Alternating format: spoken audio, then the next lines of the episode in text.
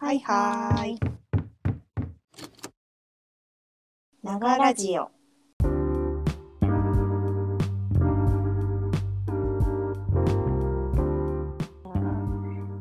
こんにちは。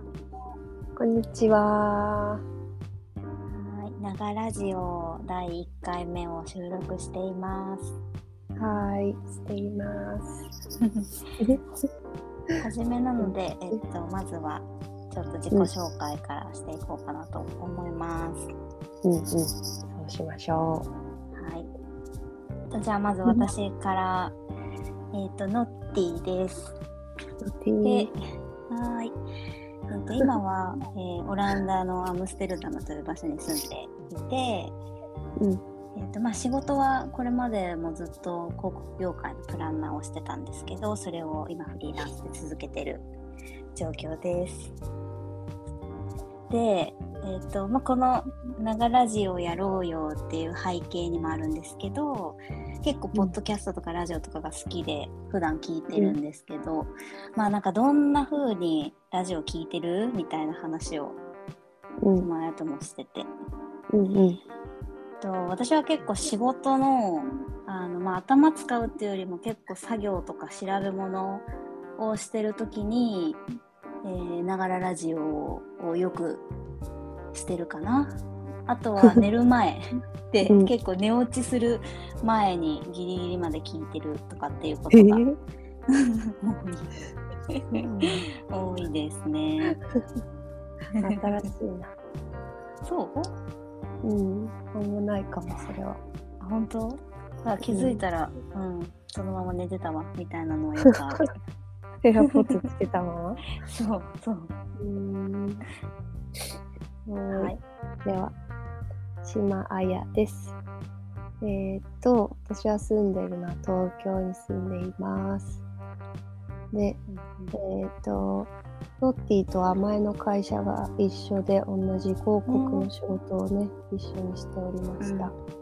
それで今は、えっと、ライターというやつをして、もの,、うんものを書いたり、書くものを何書くか考えたり、なが ラジオだからね。そうそう、ながラジオだから生活音満載でお届けします。そう、何し、そう、そんなことをしております。で、ラジオはいつも子供がいるんですけど、寝た後に、うんあの、たまりにたまった皿を洗ったり、洗濯物を畳みながら聞いてるから、ちょっとこれも、あの、やる側としてもそういう感じで、洗濯畳みながら、ねあの、撮っていこうと思っています。そうね。うんそう。そうそうそう。いや、まさに。なんかやっぱり何かしながらラジオ聞くことが多いけど、なんかこう話すのもなんかしながら全然電話したりしたらいいじゃんっていうところからね、スタートしたんだ。よね。うん。うんうん。そうそうそう。でなんかねもともとこの「ながラジオ」でじゃあなんかどういうの話していくみたいな。この、この「ながラジオ」が生まれたきっかけうんうん、みたいなところでうん。言うと、えっとさっき島屋も話してた通り会社が、うんあの同じでそこでね新卒の同期で仲良くなったんだけども。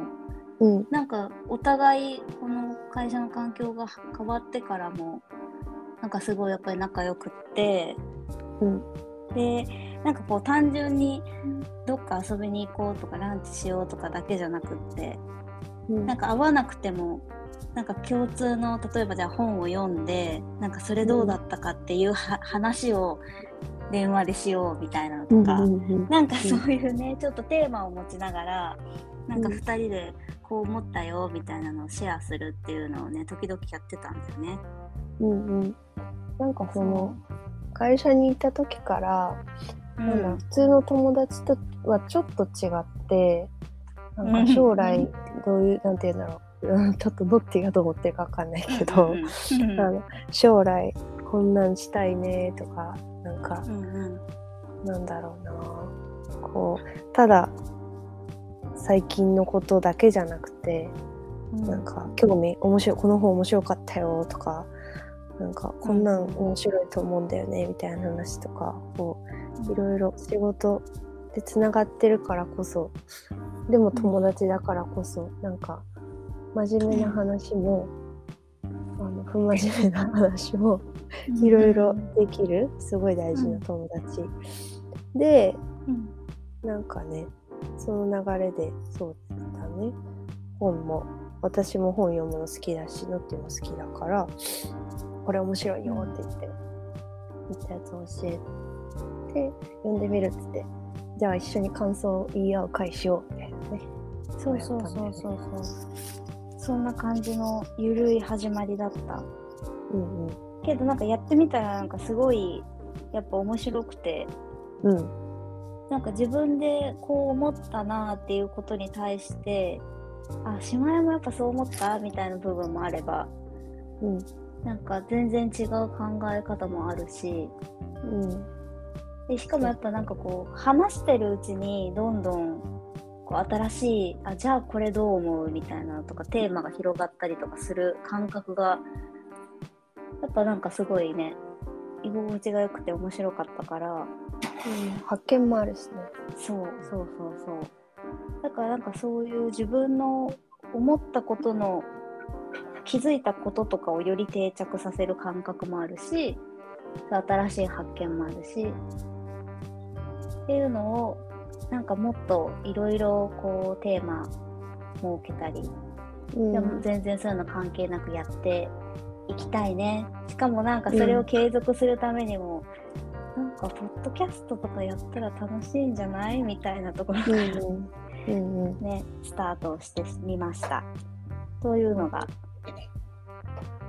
背景。始めたねきっかけですな、うん。始めたきっかけですな。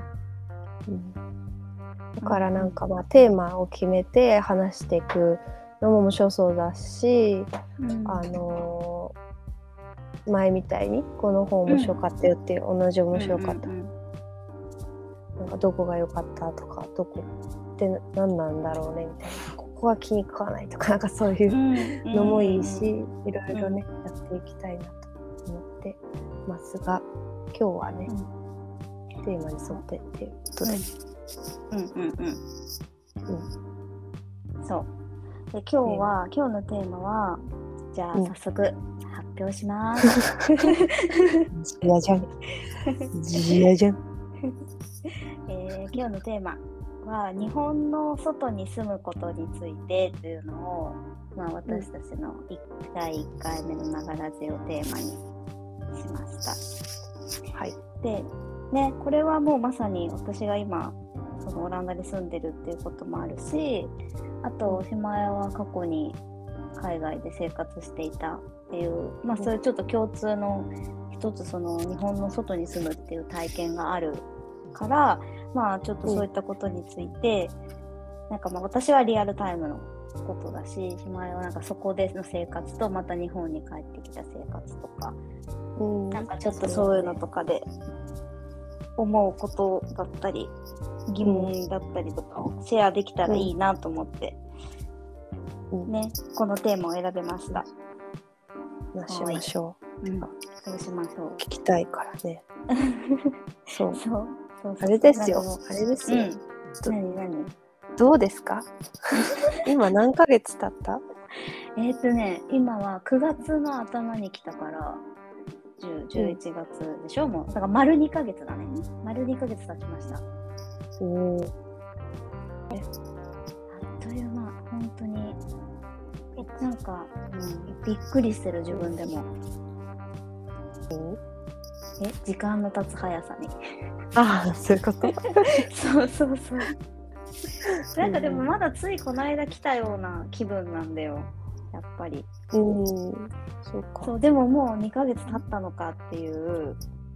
だってその、例えば短期留学とかで考えるとさ、も3う終わるね週間とかなわけでしょ？そう。あそっかそっか。もっともっと短いそうそう短いのもあるしいやでも2ヶ月行ったって今まで私やっぱ海外に住んだことがなかったから2ヶ月海外に、あのまあ、留学なり行ってたんだよとかっていう話を聞くとえなんかうん。どれだけのことができるの？みたいな。その2ヶ月確かにね。めちゃくちゃ長いじゃんってすごいそういう想像してたけどなんかこっちに来て住み、まあ本当に観光ではなくて住み始めるっていうことでこちらにこっちに来るとうん。なんか本当ななんだろう。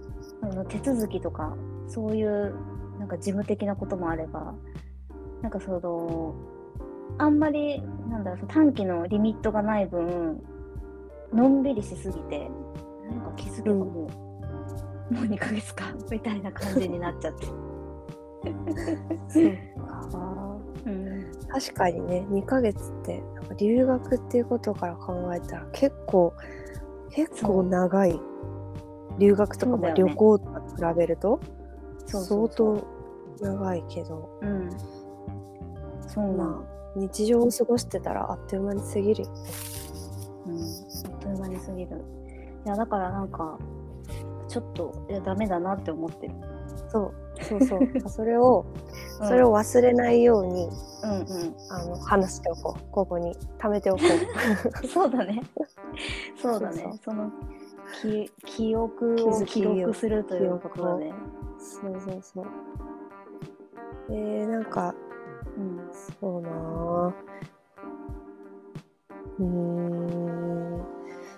気づくことというというか、なんだろう、うん感じることというか、大きいけど、外に住んでみて、うん、なんか思うことありますか、うーん。なんか、まあでも、まずはこう、まだ表面的な部分しか見えてないなっていうのはすごく思うけど、でう。んも自分にとってはやっぱり、本当に、あの、なんだろう、観光じゃなくって、住みに来る、うん。す住むために来るってなった時に、なんかやっぱり今までの日本にいた時の普通が全部違うんだなっていうのは、すごいいろんな場面で思うことはある。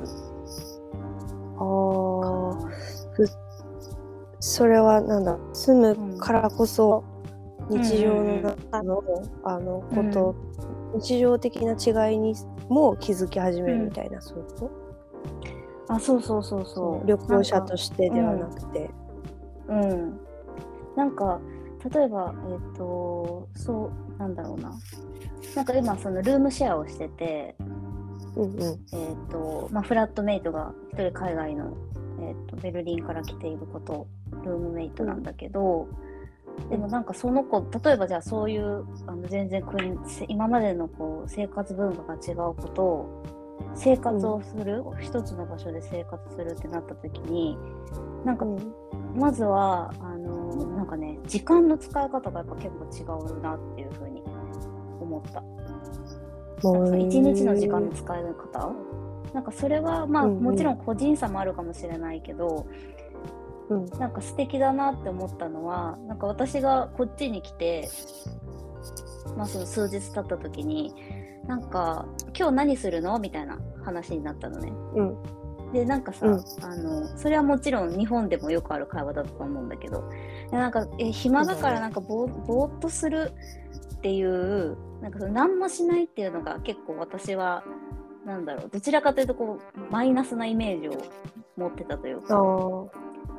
ねなんかどこにも行かなくて家でぐうたらすんだよみたいな感じをなんかそのえなんかそういう予定なんだけどどう伝えようかなみたいな感じふうに思ってたのね。せっかく来たのになんか何もしないのかなって思われたくないとか多分そういうこともなんかき気持ちにはあったのかもしれないけど、うんでもなんかそういう感じなんかそういう予定を聞い話してた時にその、フラットメイトの子はなんか今日私はなんか仕事を早めに終わるからなんか今日はリフレッシュするために家でチルタイムなんだよねみたいな感じで。うわ。そう。で何何をするのかっていうことについていやネットフリックス見て、えーネットサーフィンして、ネットショッピングして、えーなんか気になった服買おうかなと思ってんだみたいな。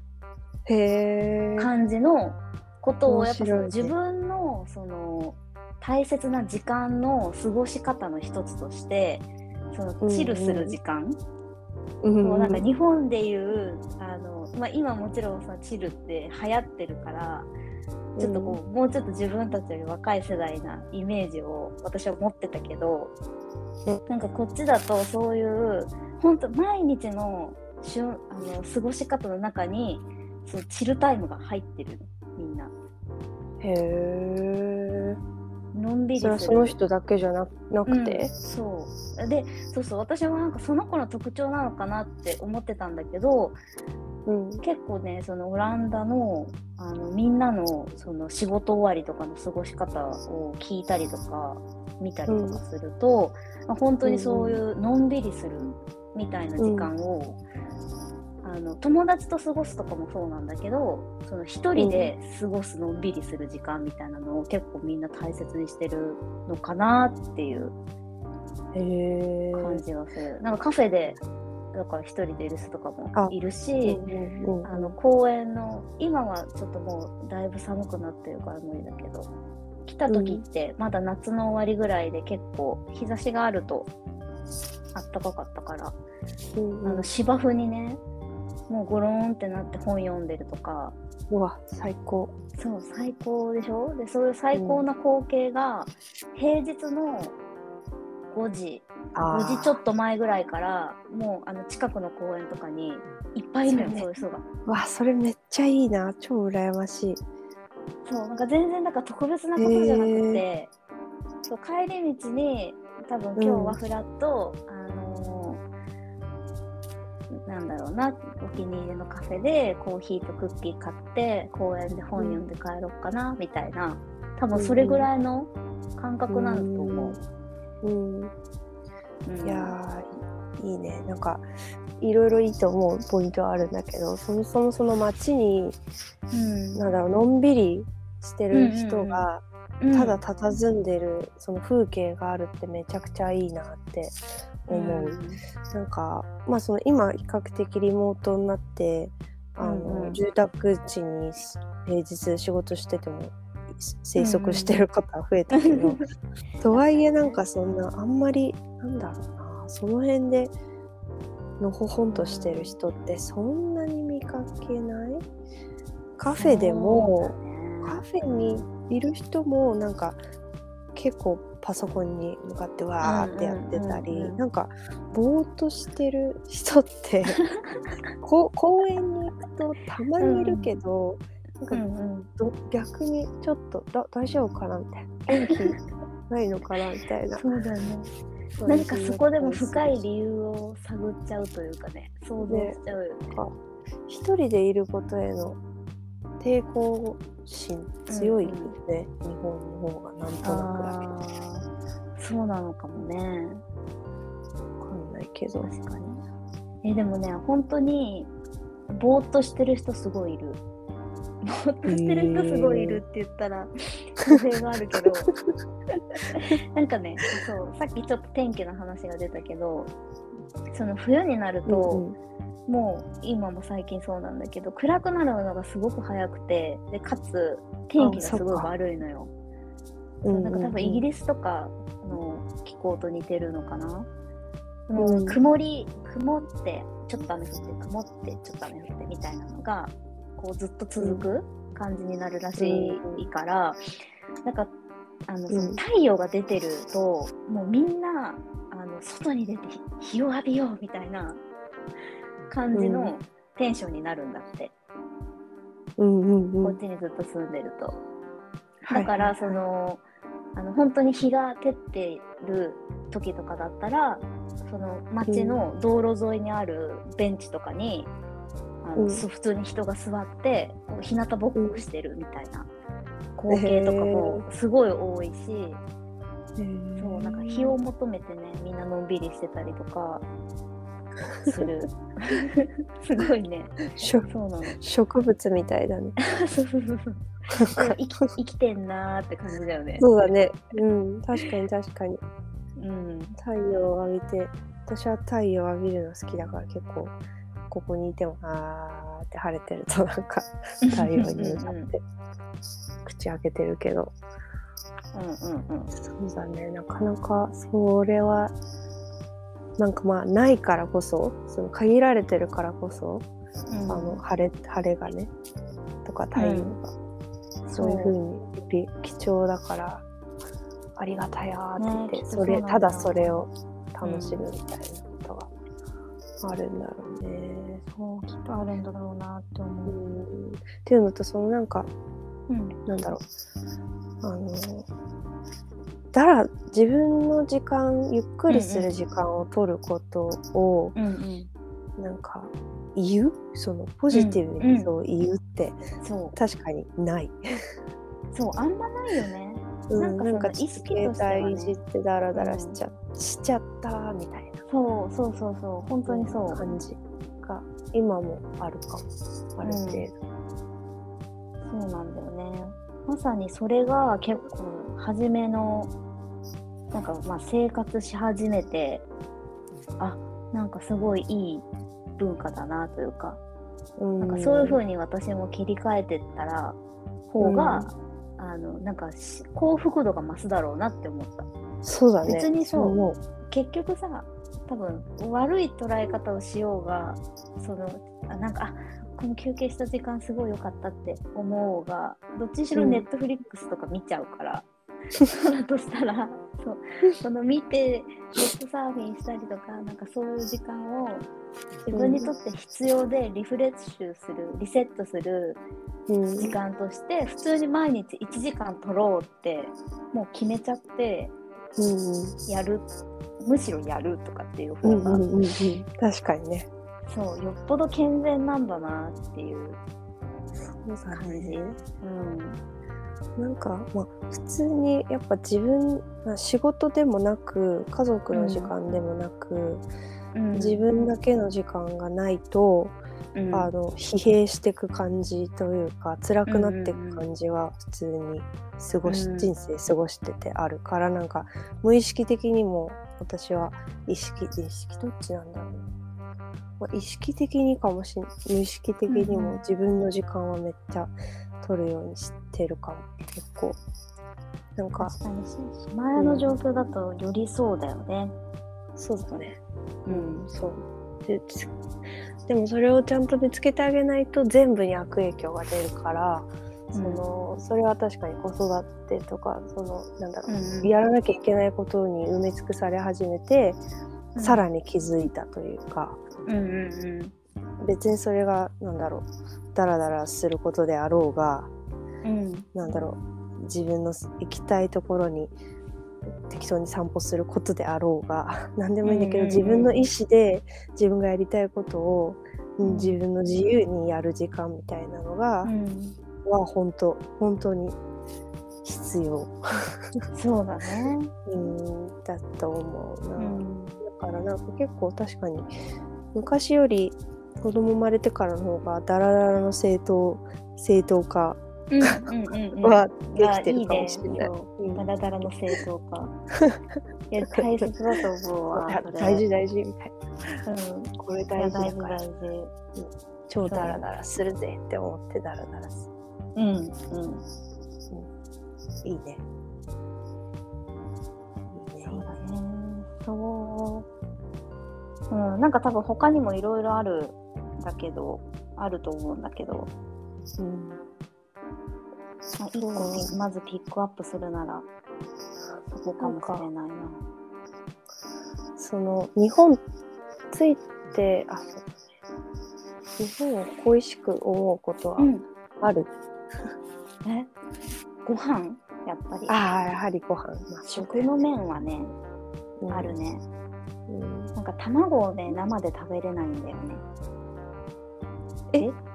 そうなの？そうそう、生で食べれる卵があまり売られてない。ああそうなんだそう。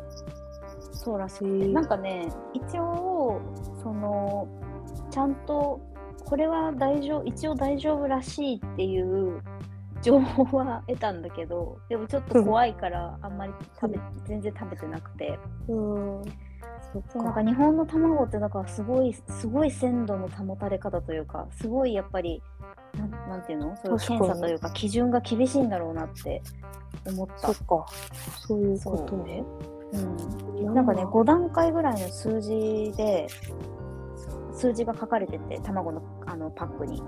うんうん。でそこの数字がえっとまあ、低い数値が若い方が鮮度が高いというかなんかそういうものらしいんだけどなんかゼロの卵は安全うん。とかみたいなんだけど、へえ。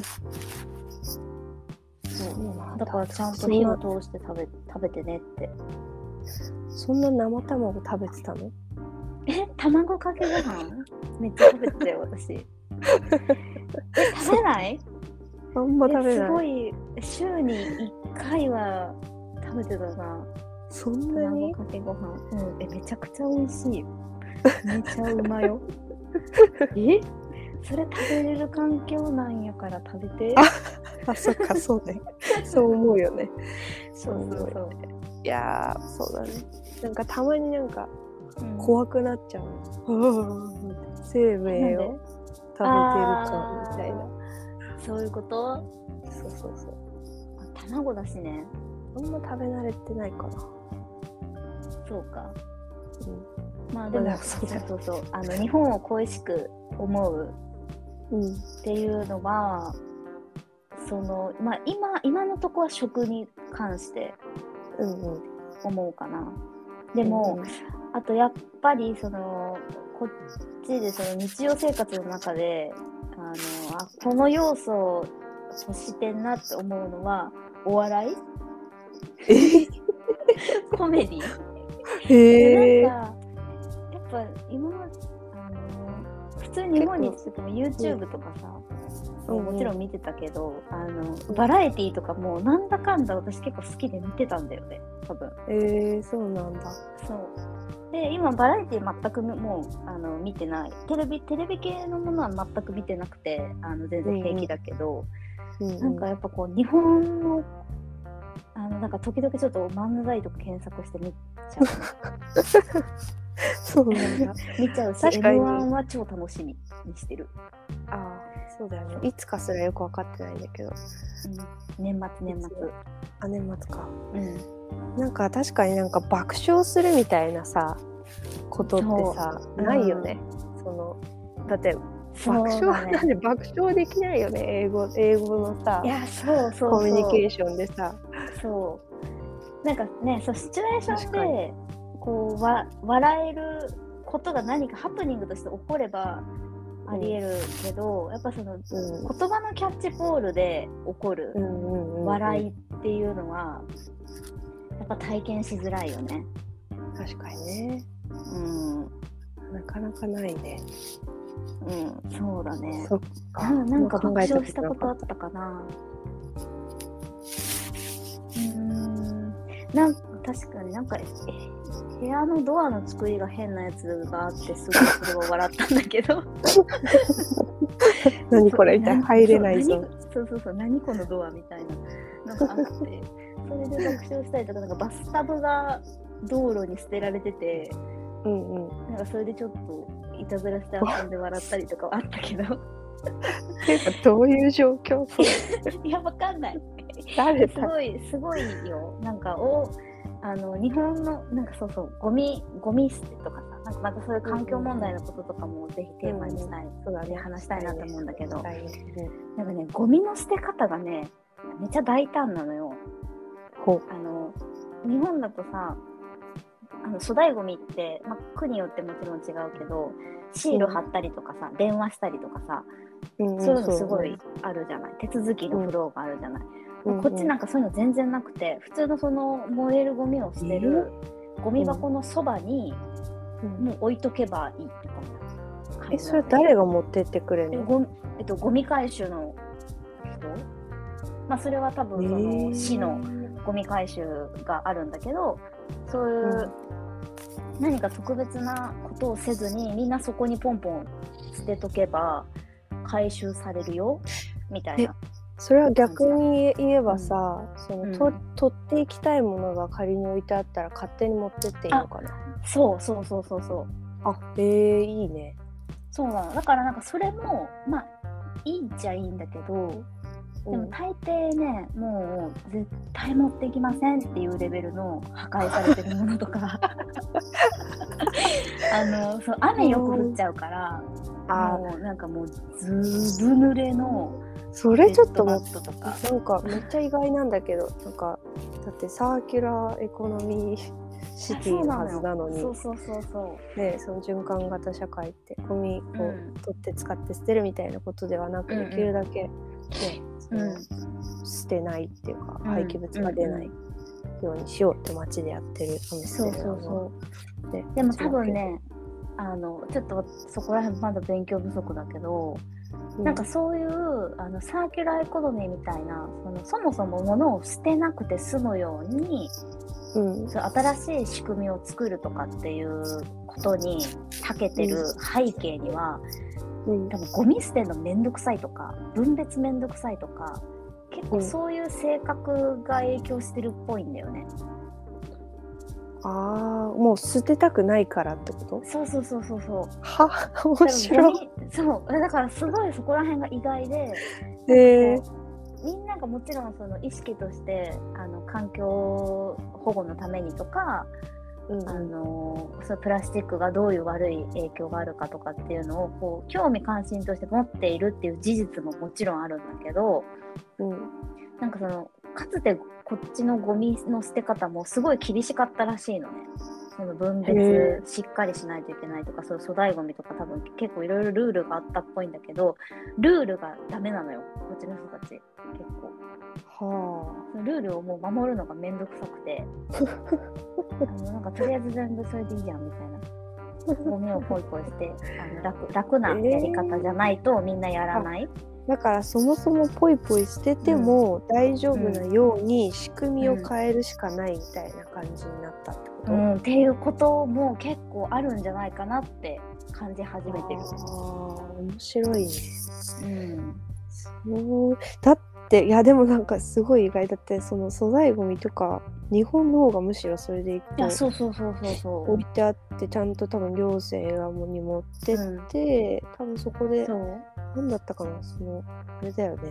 えっ、とひなんか引き取りこういうの今出てるから必要な人あったらみたいなのが確かホームページとかに出たりとかして。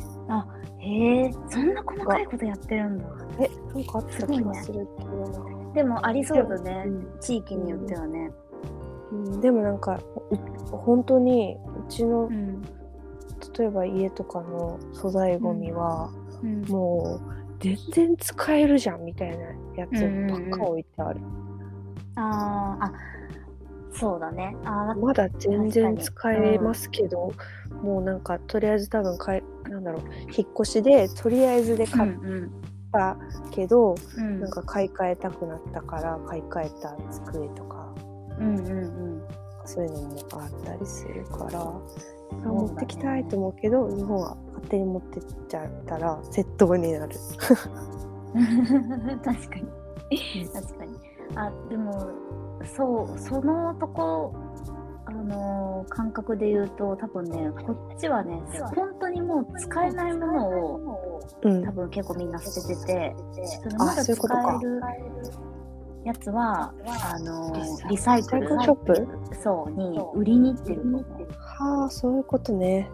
うん、でセカンドハンド。ってことはうんうん。いっぱいあるってことだよねきっと。セカンドハンドのおめちゃくちゃある。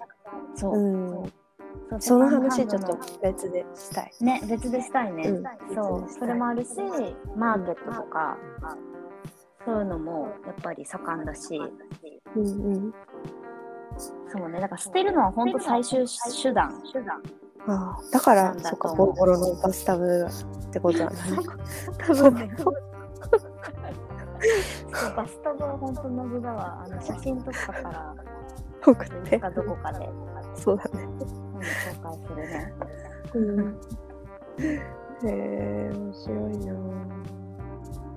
なんか私が、私はそのインドネシアとシンガポールに、と2年2年ぐらい合計4年ぐらいだいたい住んでたんだけどなんかその結構行ったり来たりしててうん。日本にいたりあのシンガポールにいたり中国にいたり日本にいたりみたいなうん。うんうんぐるぐるしててなんかぐるぐるしてたからこそ常にひ比較しながらというかあなんていうんだろう。あここはここでこう違うなみたいなのとかをに気づきやすいみたいなのは結構行ったり来たりしてたからかなみたいなのがあったかもって思った。だからなんか長く住んでうん多分ノッティのが長く住んでうん。あの帰って一回も何定期的に帰らず戻ってくると思うけど、またなんかそれで見える世界と違うんじゃないかなっていう気はしてる。確かに。うん、なんか一回も帰んないで帰ってきたらなんだろう。コンビニとか日本のお菓子とかを食べたらなん。か うおーみたいな。いやーすごいクオリティ高いよ。やっぱ日本のショそういうコンビニとかにしろ、そうだよね。うん。本当に。なんか私はもうインドネシアは特にジャカルタっていう首都にいたからうん。あの空が青い日がもうほぼないみたいな感じで、ね。遊びに行ったもんね私も。あそうそうそうそうそう来てくれたね。確かにめっちゃうるさいバイクがそう。でだから帰ってきてもううん。東京、あのもうジャカルタ生活終わりって言って日本に帰ってきて思ったのが、もう空が青い、うん。毎日ほぼ空が青いって。マジ幸せっていうなんかもう幸せ感じるあハードルがもう猛烈に下がりまくってて もう生きてるだけでもう空が青いだけでもう日々幸せみたいな感じだった。今はもうねやっぱりどうしても当たり前に戻ってきちゃうんだけどうん戻ってきたばっかの時は本当にああって空が青いってなんて幸せなんだろうとか、うん。空気が綺麗ってうん。なんて、なんだろう当たり前じゃないんだろうみたいな。そうだね。うん思ったしなんかまあそういうのもきっかけで環境問題とか興味持ったのもあるんだけど。うんあそうだったんだね。あそうそうそう。なんかなんだろう。うん日本はやっぱ綺麗すぎるから正直、うん。なんかあんま考えづらいかもしれないけど本当に空汚くてなんだろう汚染されてる感がもうすごかったから、車とと多分工場の排気で。うんその CO2 が空にいる感じをなんかもうもうもうと感じていて。帰ってきたらなくなったけどでもみんな今あの中でずっと住んでんだよなみたいな。インドとかもっとひどいんだよ、それって青空が見えない人とかもっと増えてくるのかなみたいなそれはなんかしんどいっていうか、ね。本当、うんそれだけでもすごいもったいないというか、うん、なんか違うって思ったうん。のとかも、そこに行ったのは大きいかも。うん。確かに。でもやっぱなんかそういうのってやっぱり今日のテーマに挙げてるさその日本のあのどの国にっていうんじゃなくて日本,、うん日本の外に出ないと絶対気づかなかったんだよねきっと。うん、絶対気づかないと思う。絶対気づかないと思う。本当に。そうだよね。なんかもう本当私は出てよかったことばっかりだから。うんで出たから、うん。そもそも日本を日本として捉えてなたこと、あんまり捉えられない。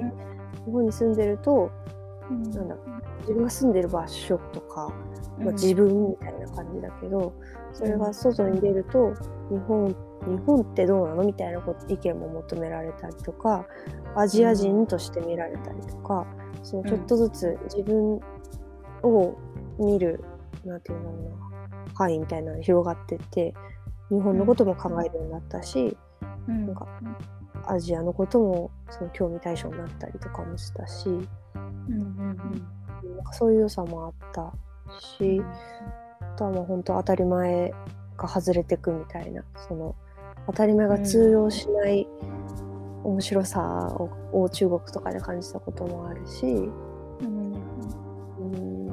本で当たり前とされてるものは全く当たり前じゃないことがもう多発するからうん。なんか自分が常識と思ってることって全然信用できないなみたいなうんうん。感覚が一回それでインプットされるとうん。ちょっと、なんだ普通にこっちに戻ってきて住んでてもうん。なんかでもこれって私とか、まあ、日本の中ではそうだけどそうじゃないよなみたいな風に思えたりとか、またなんか視野が広がって考えられたり、うん。見られたりする、うん。うん、なんか見える同じ場所にいても見える世界が変わる感覚、うん。見方が変わるという感じなのかな。そうだね。見方が変わるし見る目が増えるというか、うんうん、気になることも増えるし興味の範囲もすごく広がるし、うんうん。うん。かな。そうだね。いいことだらけだなと。そうね、そうだね。確かにな。なんかすごいこっちに来て、うん。あの、私いきなり海外生活を選んじゃったけど、あんまり旅行とか好きだ好きなのかって言われると、そんなに行ってなくて、うんうん。でもヨーロッパ圏に来たのも初めてだし、え？そうだったの？え、そう、そうなのよ。え旅行すら？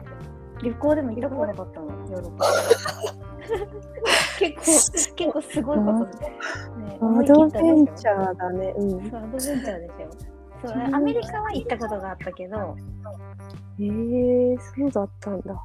そう。で、あの、他に、どこの国行ったことあるかって言っても、なんかフィリピンは一回、学生時代に、うん。あの、なんだろう、学校のそういうプログラムで、学習プログラムみたいなので行って、なんかまあ、現地の、あの、そう社会問題とか、カルチャーとかを、あの、リサーチして学ぶみたいな機会とかはあったんだけど、へえ。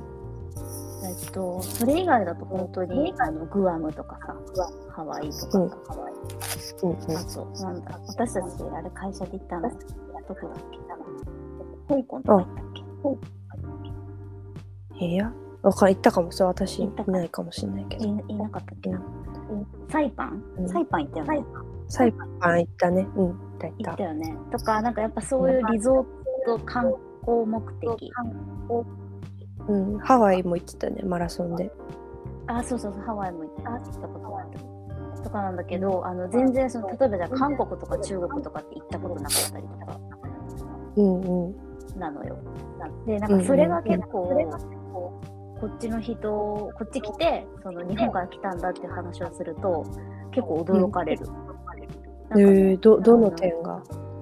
あそのえに中国とか韓国あんな近所なのに行ったことないの？みたいな感じで。そういうこと？へえ。驚かれることが多くて。で確かにそうだよね。そう。だってヨーロッパの人からしたらさ、うん、その周りの国はそりゃ行くっしょみたいな。そうそうそうそうそう。そう。そう。なのよ。そう。やっぱそうかそう。か EU 圏内って特にあの仕事とかであの国をねまたいでオランダに今もドイツから来てるとかうんうん。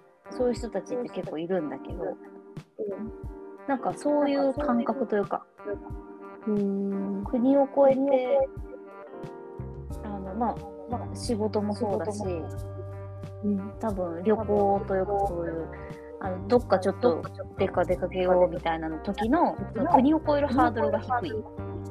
あーそうだよね。まあ地続きだしね。そうっていうところが結構みんな多分普通それこそ普通の感覚そう。だから私はそそううそうなのよ結構あんまりあんまり正直旅行行ってないかもしれないねみたいな話をするとうん。結構そこね驚かれちゃうでも本当だって日本人のパスポート所有率って何パーって言ってたっけ？めちゃくちゃ低いんだよね。低いんだよねうん。ちょっとね、パーセンテージを忘れちゃったけど。めっちゃ低くて東京とかはまだ高いけど本当別の県とかになると数パーセントって10%にも満たない数字とかだから本当にまあ中だけでね国内だけでも本当多様だからっていうのはあるっちゃあるのとまあやっぱ地続きじゃないっていうのもあるとは思うけど新幹線ね列車とかでは行けないから。ねそうだよね。韓国も中国も。あ今ね、調べたけど、2020年の12月末時点では21.8%。低く前年比で8.7%減らしい。えー、え？減？うん、あれ？でもなんか、でも、あ、あ、ちょっと私のこのリサーチベタが出てますね。8.7%ダも前年比で減らないでしょ。なんかわかんない。手放さないでしょ。だって パスポでもート下落、下落ってねえー？うん。ここはちょっと正しい情報をちゃんと皆さん調べてください。すいません。ま あとにかくでも本当にでも高くない高くない。のはね。もう50%すらない。うん50%なんて全然ない、から。ね、うん。でもなんか日本のパスポートって本当に。な世界になないだっけ？ドイツの次だったかなんだか。ちょっとその辺もデータが曖昧だけど、あのそういろんな国にパスポート1個持ってるから。ビザなしで行ける国がたくさんあるから。ね。韓国に本当にいっぱいいろんなとこを見見てうん見れるうん見られるはずなんだけど、あんまりみんなまあね言語の問題もあるけどねそうだね。いや、そう。そうそういう、それを話したいわ。それ？英語、英語。そう、言語あ英語ね。そう。あそうだねうんいや多分言語さえ壁がなかったら、日本人、まあ、この、まるまる人ってくくるのもまあまあ良くないと思うんだけど、うんでももっと、なんだろう、魅力を発信できるだろうなってすごく思でもなんかどうなんだろうね。やっぱりわかんないな。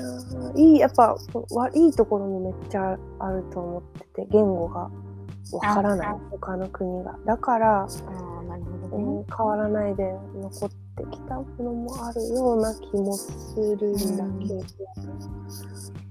まあ、確かうに。そうんねっていうのと、まあ、現実的に考えてうん。なんだろうすぐに全員が全員英語が喋れるようになるって結構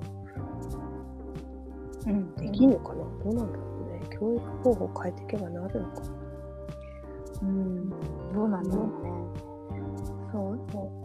そう、なでも、可能性はもちろんあると思う。うん。確かにね、うん。うんそうだね。このいろんオラなンダの、そうそうそう、教育がだからちょっとね、気になるところでもあって、あ確みんなかに、そう、あの基本はオランダ語なんだけど、母国語が。で、うんやっぱりオランダ語って、あの、何、音は独特だし、うんまあ、日本語ほどは使わないかもしれないけど、でもそれぐらい結構こう、独立した言語なんだけど、英語をみんな話す。ほとんどの人が多分話せる。うんから、なんかそういう教育、どういうふうにね、オランダ語やりつつ英語をやる確かにどうなってんだろうしてるのかなっていう。そうだよね。近いのかな。ううん、なんかちょっと、両方勉強してる人は、近いところもあるっていう話を聞く聞くけど、でもなんか独特だよっていう話を聞くんだよね。うん。うん。そろそろ、あれかな？うん、時間かな、そうだね。いやー、ちょっといくらでも話せるな。まだまだ確かに。全然聞きたいこと。本当だね。てか話したいテーマもいろいろ出てきたね。そうそうだね。そうだ本当に。なんかいつもこんな感じなんだよね。一回やると、そうだね。もうもうちょっと話し足りないし、次はこれも話そうみたいな感じになる。そうだね。そうだね。確かに。それで長ラジオが生まれたっていうそうだね。ことだから。いや、ほんと、楽しい。うん。でも まだまだテーマもね、うんいっぱい話したいこと、リストアップ中だから、またなんかやっていきましょまたやっていきましょう。あ、そしてあれだね、今日初めに言わなきゃねって言ってた。あなんだっけ。のこの長ラジオは、それぞれの個人な見解でありますっていうところが必要こにの長なるかもしれラジないですがオは、い、企業または団体とは 関係なく個人の勝手な見解なので、その辺はうんお願いします。うんで、一応ね、そう、一応ね。ライターとかをやってしまっているので、うん。そうただありがとう、忘れてました。ね、いえいえ。あのまあ、こういう個人の日々の刺激があるから、絶対それぞれの仕事のアウトプットにつながってるっていうのは間違いないから。まさにまさにうん。自由にこうやって話す時間はみん。なそうそうみんなねと取ってほしいなと大事に。面白い、うん。すごい面白いよっていうのも伝えたいっていうのもあるよね、うん。うんうん。公開するのにははい。その通りで別にそう私たちがすごい情報を知っているのかと言われたらそうじゃない。全部曖昧な。そうそうそう。そうなんかパーセンテージもよく分かってない 全部曖昧だけどこう肌感としていやこうなのかもしれないっていうそういう日常的に感じる違和感だったりとか、疑問だったりとかっていうのをねもっとシェアしていけたらいいなって思ってます。思ってますうん、じゃあはーい。寝るわ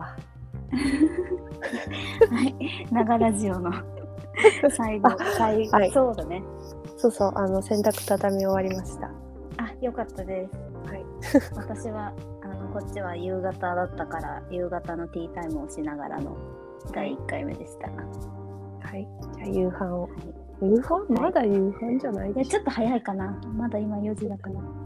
ょ、ね、じゃあ一人時間をうん。時間を 取りながら、だらだら一人時間そうし取りな。がらうん。押してくださいはい。じゃあでは、また皆さん第2回目でお会いしましょう。ましょう。次のテーマはなんだろうね。またお楽しみにということで。はい。はい。じゃあねー。じゃあね、バイバーイ。バイバイ